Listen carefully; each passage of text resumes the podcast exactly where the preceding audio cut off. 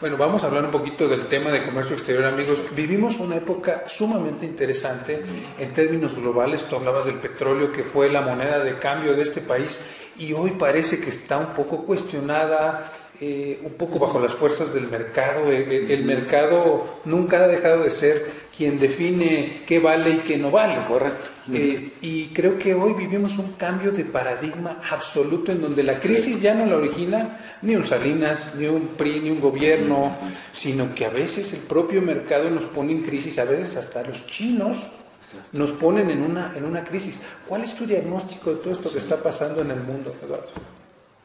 ¿Lo vas a publicar? Sí, ya, yo creo que sí. Yo creo, que, yo creo que sí. De esta crisis.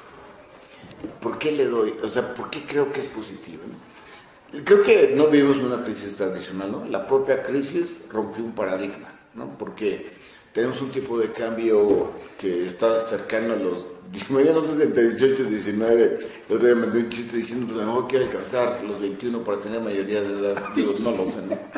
Pero un tipo de cambio a los 18 pesos, que es una barbaridad, pero que no ha tenido el impacto de la inflación como acostumbraba en la devaluación del 94-95, o en la fuerte crisis del 97-98, o la misma del 2008-2009 no, no tenemos esa agonía de que cada día te alcanza menos. No quiere decir que no hayan crecido los precios, pero no al ritmo de una devaluación que debe de estar muy cercana al 50% ¿no? en, estos, en estos años. La propia crisis rompió un paradigma. Pero además, ¿qué pasa? Que el petróleo se cae, el gobierno debe de estar apretadísimo en cuestiones de dinero porque pues Pemex, eh, digo, no, no sé la época de Gloria, pero 100 dólares, 2 millones de barriles, y hoy estamos a 20 dólares, 500 mil barriles diarios, pues la caída es este, del 95% de esos ingresos que eran fuertes y que aunque México ya no estaba tan petrolizado, no dejaba de ser el 20% del motor económico del país. Entonces se cayó pues, 19.5% del motor económico del país, es un golpe muy duro. Pero ¿por qué me parece que es positivo?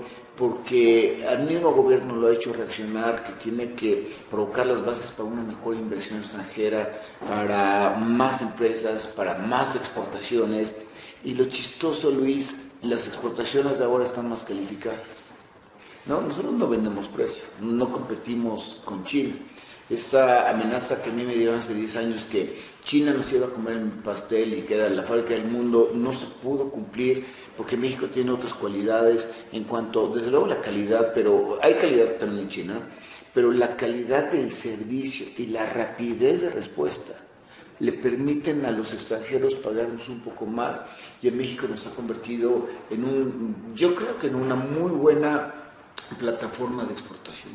Entonces, hay crisis, bueno, si vamos al Bajío, te van a decir que no, hay crisis, si vamos a Guadalajara, Tijuana, Juárez, te van a decir que no. Hay crisis, pues, digo, la primera automotriz, la segunda electrónica, la eléctrica, la tercera Chihuahua, Querétaro, te decir que no, pues sale aeroespacial, este, Puebla se integró este, a este modelo automotriz.